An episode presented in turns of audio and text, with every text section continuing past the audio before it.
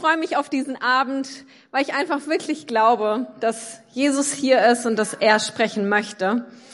Und ja, sei gespannt, was er persönlich für dich hat.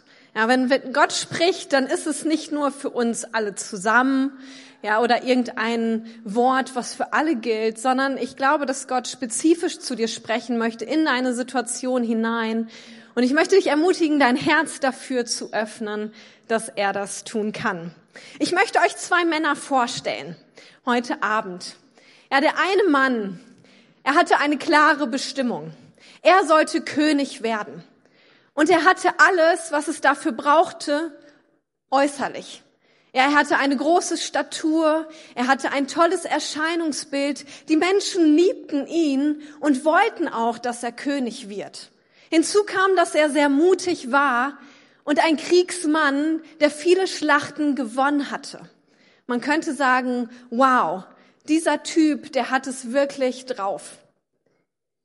Und dann war da ein zweiter Mann. Dieser Mann war eher klein und unscheinbar. Er war eher der zurückhaltende Typ, der sich im Hintergrund aufhielt und treu seiner Aufgabe nachging. Keiner hätte ihn jemals zum König gemacht.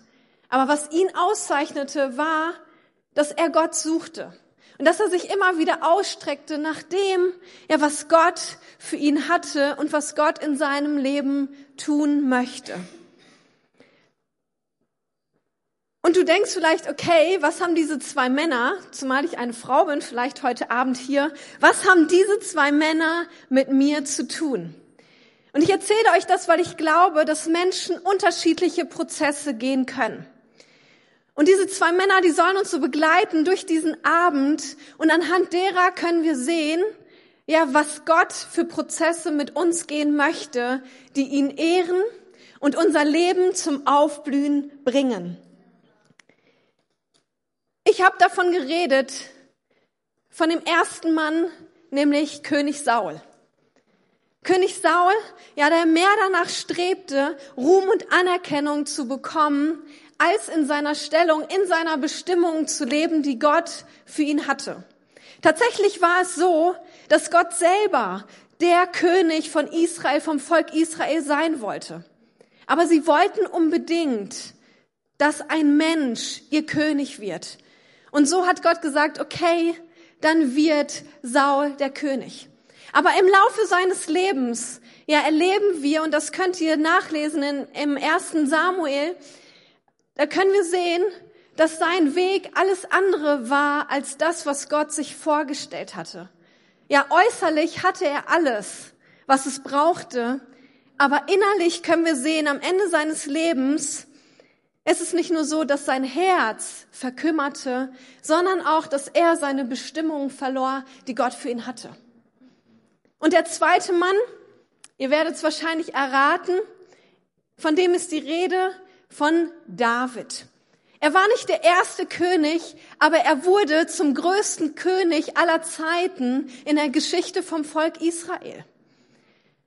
Ja, und keiner hätte jemals mit ihm gerechnet. Aber als er auf die Bühne kam, und Gott hatte das schon vorbereitet, weil er ihn gesehen hatte, er hatte sein Herz gesehen, das sich nach ihm sehnte, sich ausstreckte danach, nach dem, was Gott für ihn hatte, der eben nicht nach diesem äußerlichen Ruhm und Erscheinungsbild strebte, aber am Ende des Tages können wir sehen, Gott machte ihn zum König, zum größten König aller Zeiten und in der Bibel heißt es von ihm, er wurde ein Mann nach meinem Herzen.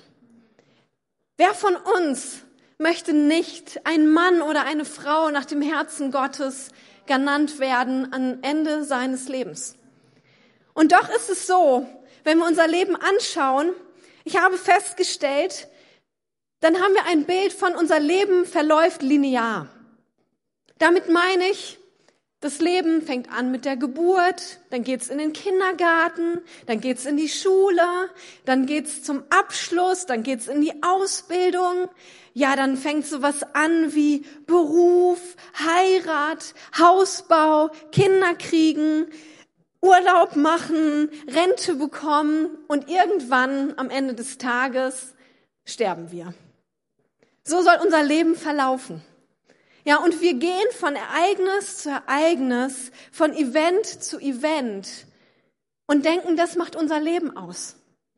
Aber was wäre, wenn Gott mehr auf diese Zeiten dazwischen gucken würde? Wenn er sagen würde, die Prozesse, die zwischen diesen Events, diesen Ereignissen, nach denen vielleicht du strebst, viel gewichtiger sind für mich und eigentlich auch für dich. Ja, was wäre, wenn Gott gerade diese Zeiten nutzt, um dich mehr zu ihm zu ziehen, aber auch gleichzeitig dich mehr zu der Person zu machen, die er sich eigentlich gedacht hat. Und unsere Jahresüberschrift als 21 ist Frucht, die Bestand hat. Ja, und Pastor Tim hat darüber gesprochen, die Frucht, die Bestand hat, das sind zwei Dinge. Dass Menschen durch uns ihn kennenlernen. Und das zweite ist, dass unsere Taten aus einem veränderten Herzen herauskommen. Das sind die zwei Dinge, die Frucht, die Frucht, die Bestand haben werden in alle Ewigkeit. Und wo wir irgendwann vor ihm stehen werden und belohnt werden für das, ja, was es an Frucht in unserem Leben gegeben hat. Jetzt ist natürlich die spannende Frage, wie können wir diese Prozesse gehen, dass sie fruchtbringend sind? Denn jeder von uns geht Prozesse. Ja, und jeder ist auf einer Reise unterwegs, aber der Unterschied ist darin, dass es ein Prozess ist, der Frucht bringt für unser Leben ist. Und ich möchte euch auf diese Reise mitnehmen. Deswegen heißt auch meine Predigt heute Abend The Journey. Ich habe mir einen englischen Begriff genommen, die Reise. Ja, die es gilt, mit Jesus zu gehen. Die Reise, die Gott für uns gedacht hat. Und ich möchte beten, bevor wir uns auf diese spannende Reise mit Gott machen. Jesus, ich danke dir so sehr, dass du viel mehr an unseren Prozessen interessiert bist, als an den Events, an den Ereignissen unseres Lebens. Und danke, dass du unser Herz verändern möchtest. Du möchtest uns verwandeln, du möchtest uns verändern und du möchtest dadurch, dass ja, Früchte hervorkommen, die wir nicht aus unserem eigenen Tun hervorbringen können. Und ich möchte beten für diesen Abend, dass du wirklich ganz konkret sprichst, dass du jeden Einzelnen ansprichst, was das für ihn bedeutet. In Jesu Namen. Amen. Ja, wir alle, habe ich gesagt, sind auf einer Reise. König Saul und auch David, sie waren zur selben Zeit auf einer Reise, aber entscheidend ist, die Frucht, die am Ausgang der Reise steht. Und ich habe euch diese Geschichten erzählt, um einfach zu verdeutlichen, ja, wie unterschiedlich Prozesse aussehen können und wie wichtig es ist, Ja zu sagen zu diesen Prozessen. Und Jesus selber, der ja auf dieser Erde war, Gottes Sohn, der diese Erde betreten hat, um ein Vorbild zu sein, um uns zu zeigen, welches Leben Gott für uns hat. Er selber hat immer wieder durch Geschichten gesprochen. Oder auch Gleichnisse nennt man das, um Dinge zu verdeutlichen, um uns Menschen an die Hand zu nehmen und uns ein Stück weit durch die Blume Dinge zu verstehen zu geben. Und ich habe mir ein Gleichnis ausgesucht für uns heute Abend, ja, was ich ehrlich gesagt lange nicht verstanden habe. Das ist ja die Kunst darin herauszufinden, was möchte Gott eigentlich darin sagen. Aber ich glaube, dass sie uns viel sagen möchte und uns zeigt von dem Leben, ja, wie die Reise mit Gott für uns aussehen kann. Und wir lesen das in Matthäus 21, da heißt es, als Jesus am nächsten Morgen nach Jerusalem zurückging, bekam er Hunger. Er entdeckte einen Feigenbaum an der Straße und ging hinüber, um zu sehen, ob Feigen daran waren, aber es waren nur Blätter daran. Da sagte er zu dem Baum, du sollst nie wieder Früchte tragen. Und der Feigenbaum verdorrte im selben Augenblick.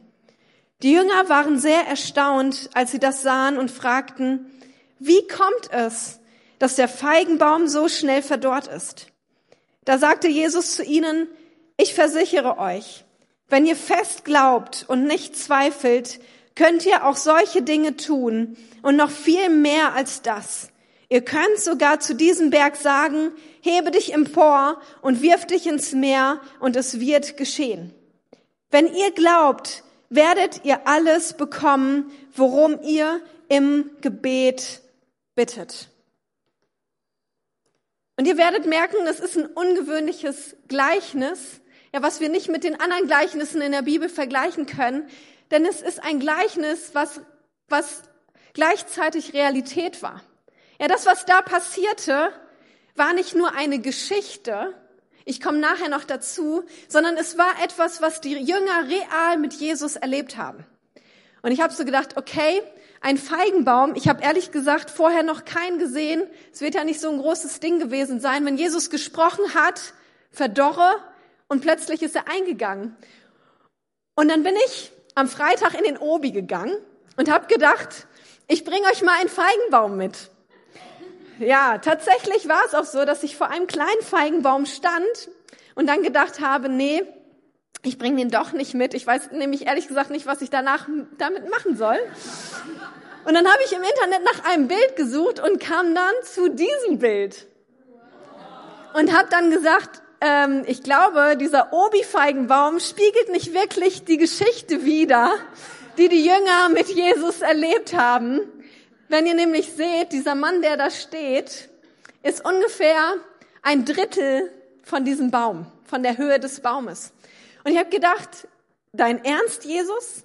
Du hast zu so einem Baum gesprochen, dass er verdorrt und kurze Zeit später war er nicht mehr da. Jetzt verstehe ich auch, warum es Glauben brauchte in dieser Situation, warum diese Jünger erstaunt waren. Und ich möchte euch ein paar Informationen über diesen Feigenbaum geben, weil ich einfach glaube, es ist hilfreich, ja, Dinge zu verstehen, die wir daraus ziehen können. Das erste ist, der Feigenbaum war der erste namentlich erwähnte Baum in der Bibel. Es war eigentlich ein gängiger Fruchtbaum zu der Zeit. Und dieser Baum galt gleichzeitig als Metapher oder die Früchte des Baumes, der Feige, galten als Metapher von Frieden und Wohlstand. Er sagt, wow, genau das ist das, was Gott für uns möchte. Er möchte für uns Frieden und Wohlstand. Das sind die Früchte, die er für unser Leben hat. Und ich meine mit Wohlstand nicht nur, dass unser Konto voll gefüllt ist, sondern ein Wohlstand im, im Sinne Gottes bedeutet, dass es uns wohlgeht. An Leib, Seele und Geist und dass wir in dem sind, was Gott für uns hat. Und zugleich die Feigenblätter waren, sind eine Metapher für schamhafte Verhüllung. Interessanterweise im Garten Eden vor dem Sündenfall wurde der Feigenbaum schon erwähnt als einziger Baum im Garten Eden, und nach dem Sündenfall lesen wir, dass Adam und Eva die Blätter des Baumes nutzten, um sich zu verdecken. In dem Moment macht es Sinn für mich, ja, zu sehen, Gott möchte nicht nur die Blätter für uns. Er möchte nicht nur für uns, dass wir einen äußeren Schein haben und uns damit bedecken, sondern er möchte, dass wir die Früchte des Baumes nehmen für uns. Und ein Baum, das werdet ihr wissen, bis er zur Frucht kommt, es braucht einige Zeit.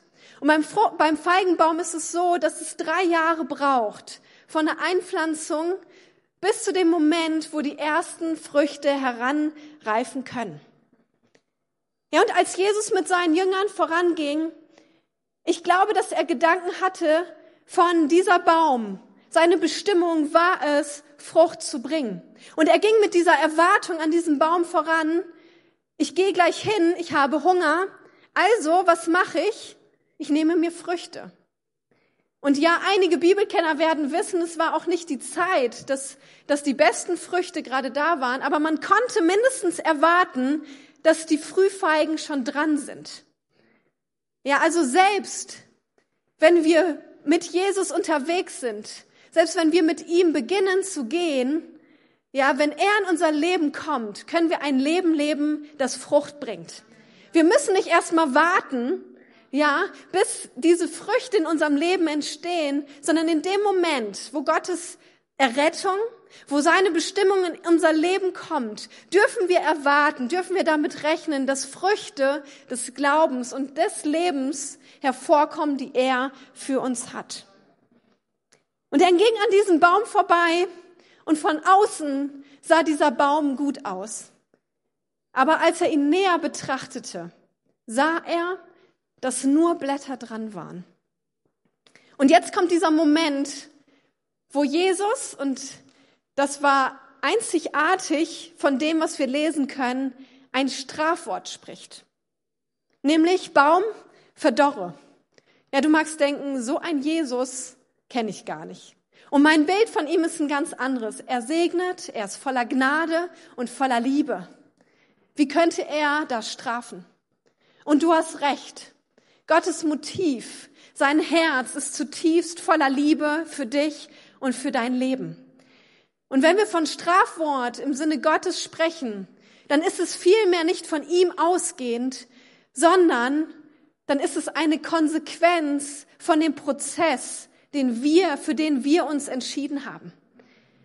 Wenn Gott spricht, dann ist es wie ein Vater, der das Beste für seine Kinder hat und sie auf die Reise nimmt und ihnen zeigt, was das Beste ist, aber seine Kinder entscheiden lässt, wie sie ihre Prozesse gehen. Und letztendlich es dazu kommt, dass unsere Entscheidungen dazu führen, dass wir nicht in der Bestimmung leben können, die Gott sich eigentlich für uns gedacht hat. Und so war es auch mit diesem Feigenbaum. Es sollte ein Bild dafür sein, ein sichtbares Gleichnis, so nennt man das, dafür, dass Jesus wütend war über eine Religion ohne Substanz. Er war wütend darüber, dass ein Baum, der die Bestimmung hatte, Früchte zu tragen, nur Blätter, nur einen äußeren Schein trug. Und es wurde ein äußeres Zeichen dafür, was sein Wesen ist, was er für uns Menschen hat. Und es zeigt uns, dass man von außen eine Frömmigkeit an sich haben kann, die gut aussieht. So wie bei König Saul. Von außen hätte ihn jeder Mensch zum König gemacht. Aber in seinem Herzen war es ganz anderes. Und wie, das, der Kontext, in dem wir uns bewegen, ist das Volk Gottes, ja, was täglich zum, zum Tempel ging und Opfer brachte und Gottesdienste feierte. Aber sie waren, die Gottesdienste waren nichts anderes als Praktiken, als fromme Praktiken, die Gott nicht ehrten, sondern ihrem eigenen Ego dienten. Nämlich dem Ego, ich habe ja genug getan, um gut vor Gott zu stehen. Und Jesus, der kam und das Reich Gottes verkündete, zeigte, Leute, ihr habt was nicht verstanden.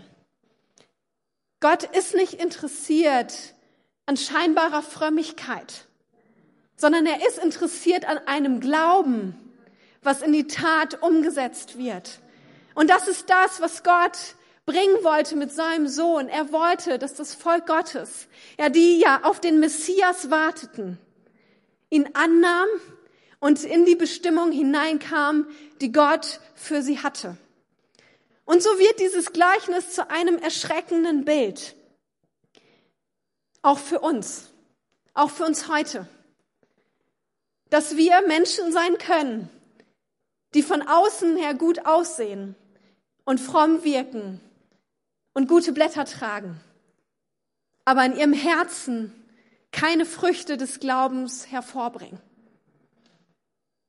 Und ich predige heute Abend auch zu mir.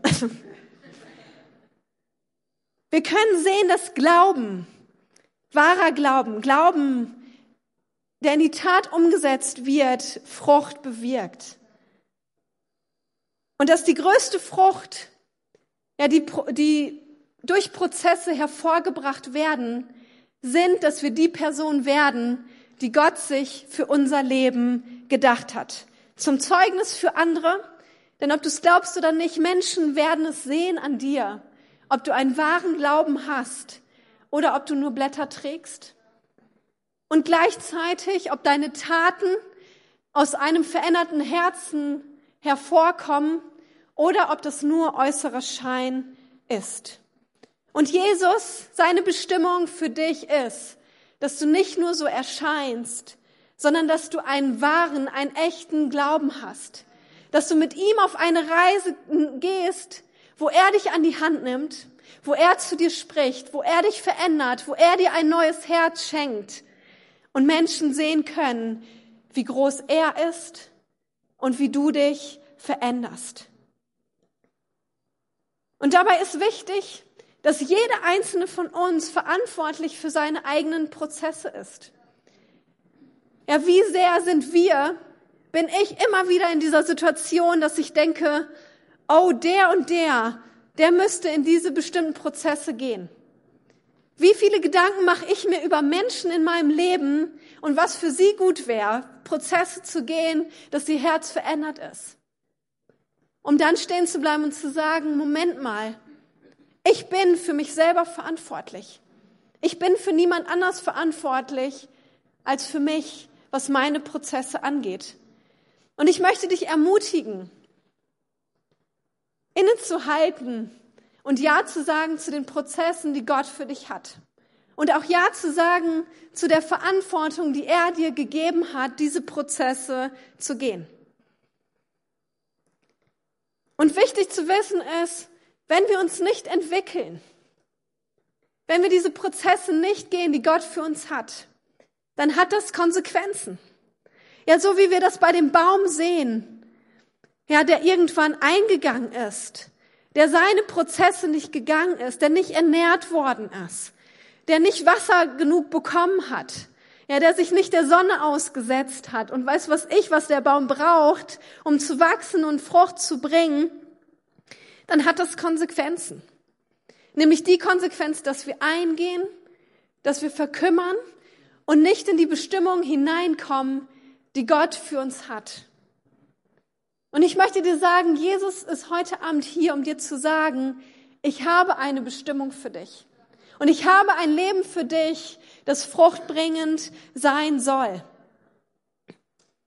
Ja, wir sprechen darüber als Kirche immer wieder. Gott ist nicht nur interessiert an unseren Events, an unseren Highlights, an den Dingen, die gut aussehen, sondern er ist interessiert an den Dingen, die innerlich in uns hervorgehen und Früchte hervorbringen. Ja, und Gott hat absolute Ansprüche an unser Leben. Er hat eine Vorstellung von, wie unser Leben aussehen soll, aber er geht diese Prozesse ganz individuell. Das heißt, er möchte dich persönlich, Ebe, er möchte dich persönlich, Heke, an die Hand nehmen und diese Prozesse gehen. Ja, jetzt wird's persönlich. Aber genau das ist das, was Gott machen möchte. Er spricht dich beim Namen an und sagt dir, hey, komm mit mir auf diese Reise. Und das Ziel dieser Reise, das ist, dass wir Jesus ähnlicher werden, dass wir mehr und mehr von dem Wesen Gottes widerspiegeln und gleichzeitig ja diese Person werden, die er sich gedacht hat.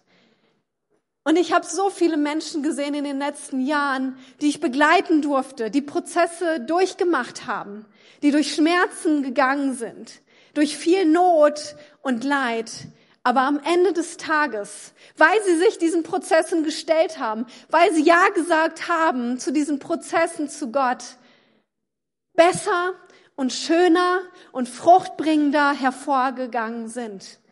Und es gibt nichts Schöneres als das. Ja, wenn eine innere Schönheit hervorkommt und Gott Ehre macht. Im zweiten Petrusbrief lesen wir Folgendes. Deshalb setzt alles daran, dass euer Glaube sich in einem vorbildlichen Leben auswirkt. Ein solches Leben wird dazu führen, dass ihr Gott immer besser kennenlernt. Daraus entsteht immer größere Selbstbeherrschung, die zu wachsender Ausdauer führt und aus der wiederum erwächst wahre Liebe zu Gott. Wer Gott liebt, wird auch seine Brüder und Schwestern lieben. Und schließlich werden alle Menschen diese Liebe zu spüren bekommen.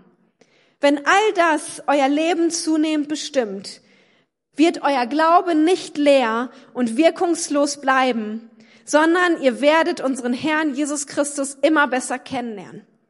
Wer aber sein Leben nicht davon prägen lässt, der tappt wie ein Blinder im Dunkeln, denn er hat vergessen, dass er von seiner Schuld befreit wurde.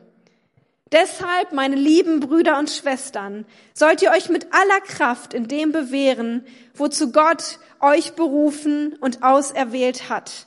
Dann werdet ihr nicht vom richtigen Weg abkommen. Ja, die Bibel spricht davon, dass unser Glaube nicht leer und fruchtbar, äh, unfruchtbar sein wird, wenn wir in diese Prozesse mit Gott hineingehen und in dieser Berufung leben, eine Frucht zu bringen, die Bestand hat. Im Kolosserbrief, da lesen wir Folgendes, doch jetzt ist es an der Zeit, Ärger, Zorn, Bosheit, Verleumdung und schmutzige Reden aufzugeben. Belügt euch nicht, belügt einander nicht, denn ihr habt eure alte, verdorbene Natur mit ihrem bösen Tun abgelegt. Im anderen Wort, macht euch nichts vor. Und seid neue Menschen geworden, die ständig erneuert werden dies geschieht, indem ihr Christus immer ähnlicher werdet, so wie Gott es sich gedacht hat. Wir können sehen, dass dieser Prozess nicht etwas ist, was von heute auf morgen stattfindet, sondern es ist ein Werdungsprozess. Es ist ein, okay, ich mache mich auf den Weg und entscheidend ist nicht, dass ich alles so hinbekomme, dass ich in jedem Moment meines Lebens ein Vorbild bin, weil das wirst du nicht immer sein, sondern entscheidend ist die Richtung, in die du dich begibst. Ja, und wo Menschen sehen können, dass du immer mehr und mehr und mehr diese Person wirst, die Gott sich gedacht hat. Und wir können lesen in diesen, in dieser Passage Frucht bringt, ein Prozesse, die fruchtbringend sind, die haben damit zu tun, dass wir Gott immer besser kennenlernen, dass wir Selbstbeherrschung haben. Das heißt, dass wir uns nicht von unseren Gefühlen leiten lassen, sondern dass wir umgehen lernen, mit unseren Gefühlen dem Leben gegenüber umzugehen. Es hat damit zu tun, dass wir ausdauernd sind, dass wir Gottes Willen tun und dass wir andere lieben. Und wenn du jetzt über dich selber nachdenkst, würde ich mal schätzen, das passiert nicht automatisch. Wir sind nicht automatisch in diesem Werdungsprozess, dass wir Gott immer besser kennenlernen und selbstbeherrscht sind und ausdauernd und vorbildlich sind und immer lieben, sondern es ist etwas, ja, wo Gott uns befähigt und gleichzeitig uns auffordert, in diese Verantwortung zu gehen, von ihm zu lernen und zu wachsen und uns zu öffnen, dass er mit uns gehen kann. Und bevor ich euch sage, wie wir in diese Prozesse gehen können, die fruchtbringend sind, möchte ich euch mitgeben, was uns hindern kann. Weil ich glaube, dass uns diese Dinge, wenn wir diese Dinge erkennen in unserem Leben, helfen können, den Weg frei zu machen, dass Gott wirken kann und unser Leben zur Frucht bringen kann. Also was kann uns hindern, daran diese Prozesse zu gehen? Wenn wir die Geschichte von Saul ansehen, dann können wir das Erste sehen, was ihn hinderte, in diesen Prozess zu gehen, dass sein Leben fruchtbringend wird, nämlich Ungeduld und Ungehorsam. Ja, er war der König von Israel, aber neben ihm war noch jemand, der zum Priester, zum Propheten bestimmt war, und das war Samuel. Und wir sehen eine Situation, wo Saul im Krieg ist, im Kampf ist, und Gott hatte sehr klar zu ihm gesprochen, sieben Tage sollst du warten, bis Samuel kommt und Opfer bringt als Priester. Und dann kannst du in den Kampf ziehen und er wird erfolgreich sein. Und ich weiß nicht, wie es dir so geht, aber wenn du eine Bestimmung hast, wenn Gott dir etwas verheißen hat und dann kommt dieser Moment von, dass du warten sollst, dann sind sieben Tage mächtig lang. Und so erging es auch Samuel. Äh, Samuel sage ich schon. So erging es auch Saul. Nach ein paar Tagen merkte er, wie er ungeduldig wurde und wie er gedacht hat, wo ist denn dieser Samuel? Er soll endlich kommen, damit ich meiner Bestimmung nachgehen kann, damit ich in den Kampf ziehen kann und den Sieg davontragen kann. Und was macht er? Er macht sich zum Priester für das Volk und bringt die Opfer und wird dadurch ungehorsam. Und du magst vielleicht denken, ja, komm, ja, Gott drückt schon ein Auge zu, aber das war der Moment, wo sein Glaube, wo sein Herz geprüft wurde.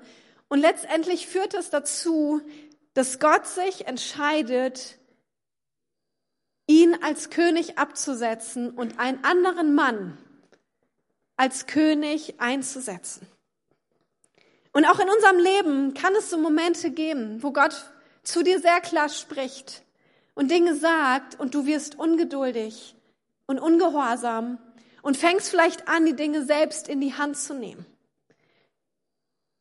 Und ich bin ganz ehrlich, ich kenne solche Momente in meinem Leben, ja, wo ich merke, okay, Gott, bring it on. Ich bin ready. Es kann jetzt losgehen. Und dann werde ich ungeduldig. Ja, ich habe mich selber mal als Pferd beschrieben, weil Gott zu mir gesprochen hat, dass es Situationen gibt, wo ich wie ein Pferd bin, ja, das ein Go bekommt von ihm und losrennt. Und ich musste lernen, ich muss lernen, sagen wir es mal so, immer wieder auf Gottes Stimme zu hören und zu sagen, okay, was sind die Zeitpunkte, die du für mein Leben bestimmst, dass ich in meine Bestimmung hineinkommen kann und dass meine Früchte, ja, diese Früchte werden, die du für mich hast und nicht nur äußere Blätter. Ein zweiter Hinderungsgrund kann sein Selbstsicherheit und Übereifer. Ja, vielleicht sitzt du hier und denkst, ja, also wenn ich an meine Bestimmung, an meine Berufung denke, ich weiß schon ganz genau, wozu Gott mich bestimmt hat. Und ich weiß auch, was ich gut kann. Ja, so wie Saul, er konnte gut kämpfen, er war ein großartiger Krieger. Und er hatte schon einige Kämpfe erfolgreich durchgemacht. Und er kam zu diesem Moment, wo er gedacht hat, ach, ich kann das eigentlich ganz gut. Eigentlich ich bin ja der König von Israel, brauche ich Gott in dieser Situation nicht.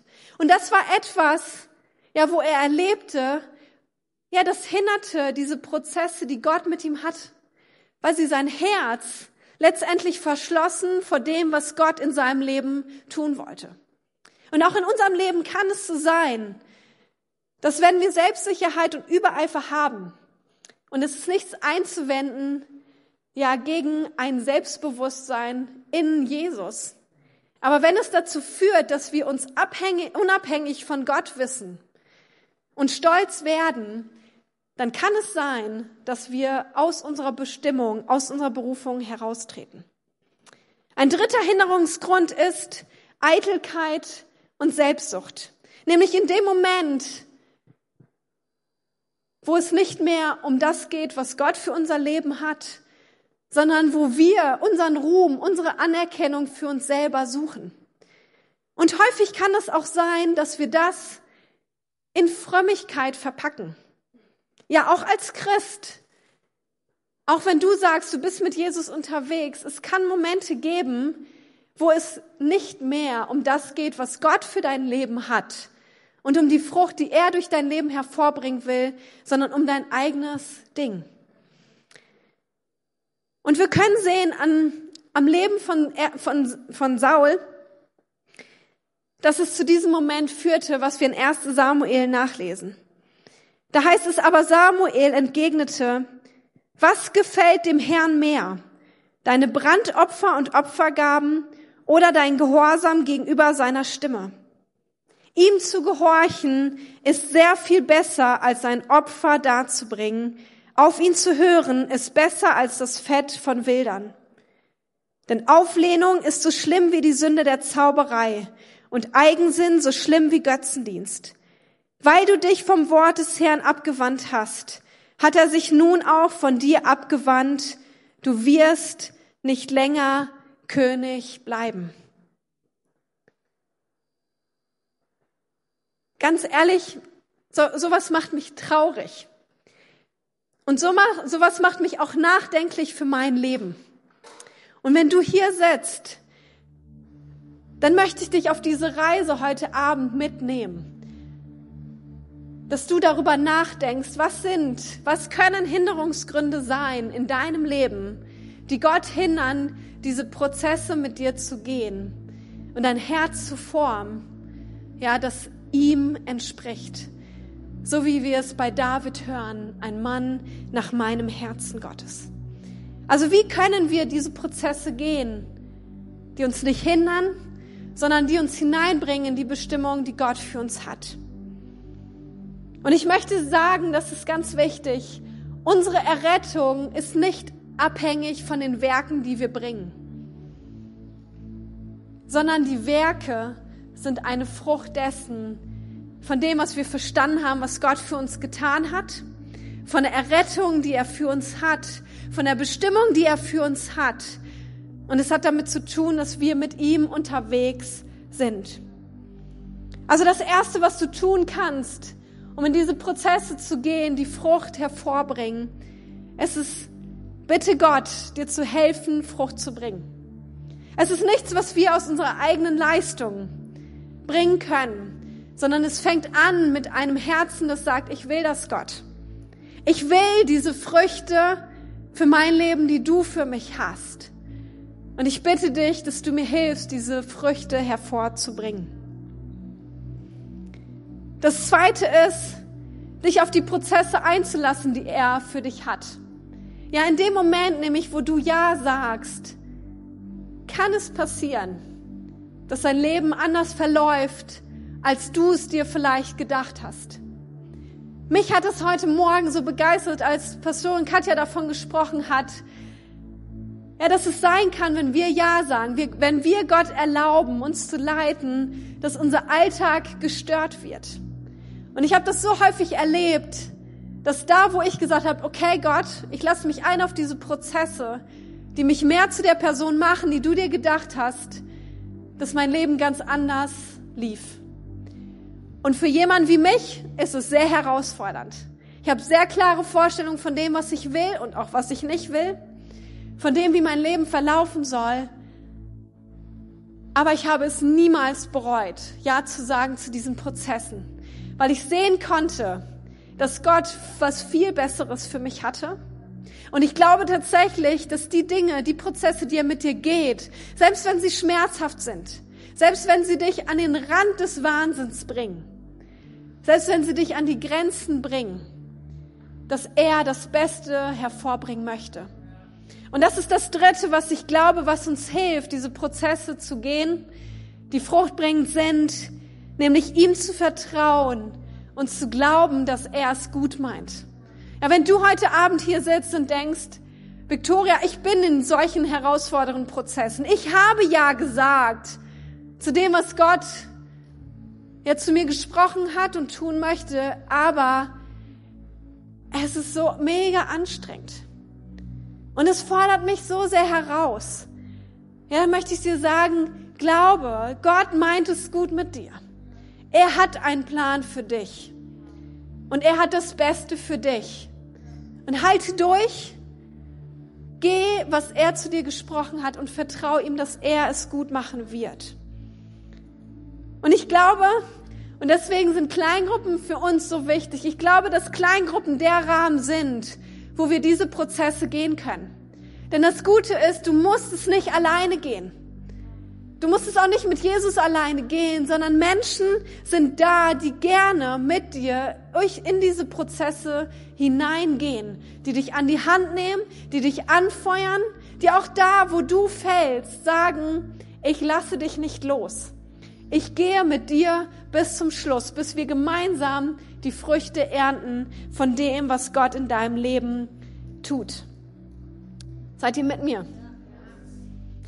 Dann möchte ich euch einige Kompassfragen mitgeben für diesen Prozess, in den ihr euch begebt. Nämlich der Kompass, der uns führt, auch durch Momente, ja, wo wir vielleicht Nebel sehen und wo wir nicht weiter wissen. Drei Fragen. Bringen die Prozesse mich dazu, dass mehr von dem hervorkommt, wie Gott sich mich gedacht hat?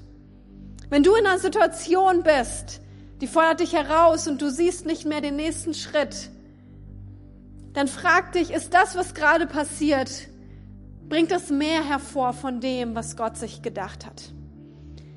Die zweite Frage ist, komme ich dadurch Gott näher und werde Jesus ähnlicher? Ja, wir denken, schwierige Zeiten können uns niemals näher zu Gott bringen. Aber genau das Gegenteil ist häufig der Fall. Gerade wenn wir durch Schmerz und durch Not, durch Leiden durchgehen, kann das der Moment sein, wo wir nicht anders können und näher zu Gott kommen. Und ich möchte dich ermutigen, gerade dann, das anzuerkennen und dich darüber zu freuen, ich komme Gott näher. Ich lerne ihn besser kennen, sein Wesen, sein Herz und seine Gedanken über mein Leben. Und das Dritte ist, tue ich Dinge aus Glauben heraus. Denn das ist entscheidend. Wenn wir in Momenten sind, in Prozessen sind, wo Gott an uns arbeitet, ja, dann fangen wir häufig an, Dinge einfach nur zu tun aus Pflichtgefühl oder aus einem religiösen Bewusstsein. Aber es ist so wichtig, sich diese Frage immer wieder zu stellen, tue ich das, was ich tue, aus Glauben heraus? Dann kann ich dir nämlich sagen, und das haben wir vorhin in diesem Gleichnis gesehen, dann kann alles möglich werden. Denn Glauben ist Gottes Währung. Wenn wir zu ihm kommen und Dinge aus Glauben heraus tun, aus einem Vertrauen heraus zu ihm, dann können wir sehen, wie er Dinge möglich macht, die für uns unmöglich erscheinen. Ein Zitat von Corey ten Boom. Ich habe das auf Englisch mitgebracht, weil es original ist. Ich möchte es aber übersetzen. Da heißt es, dass Glaube wie ein Radar ist, ja, das uns durch den Nebel unserer Reise bringt. Nämlich dann, wenn wir die Realität der Dinge aus einer Distanz sehen, was das menschliche Auge nicht sehen kann. Das heißt, der Glaube hilft uns, die Realität Gottes in unserem Leben zu sehen, die vor unserem äußeren Auge nicht möglich ist. Wir brauchen Glauben, um fruchtbringende Prozesse zu gehen, der uns durch den Nebel unserer Reise bringt. Und wenn wir uns gleich eine Zeit nehmen, des Gebets, wo du auch Gott eine Antwort geben kannst, möchte ich dich fragen, wie sehe eigentlich diese Person aus, ja, die ihre Bestimmung leben würde und die Person sein würde, die sie sein sollte? Und dir auch die Frage zu stellen, was wäre möglich? Ja, wenn du dich auf diese Prozesse einlässt, die Gott für dich hat, was wäre möglich in deinem Leben? Und was wäre möglich in dem Leben der Menschen, die um dich herum sind. Das mitzunehmen. Weil ich glaube, wir alle sind auf einer Reise, die dazu führen soll, dass jeder diese Person wird, die Gott sich gedacht hat, nämlich Frucht bringt für ihn.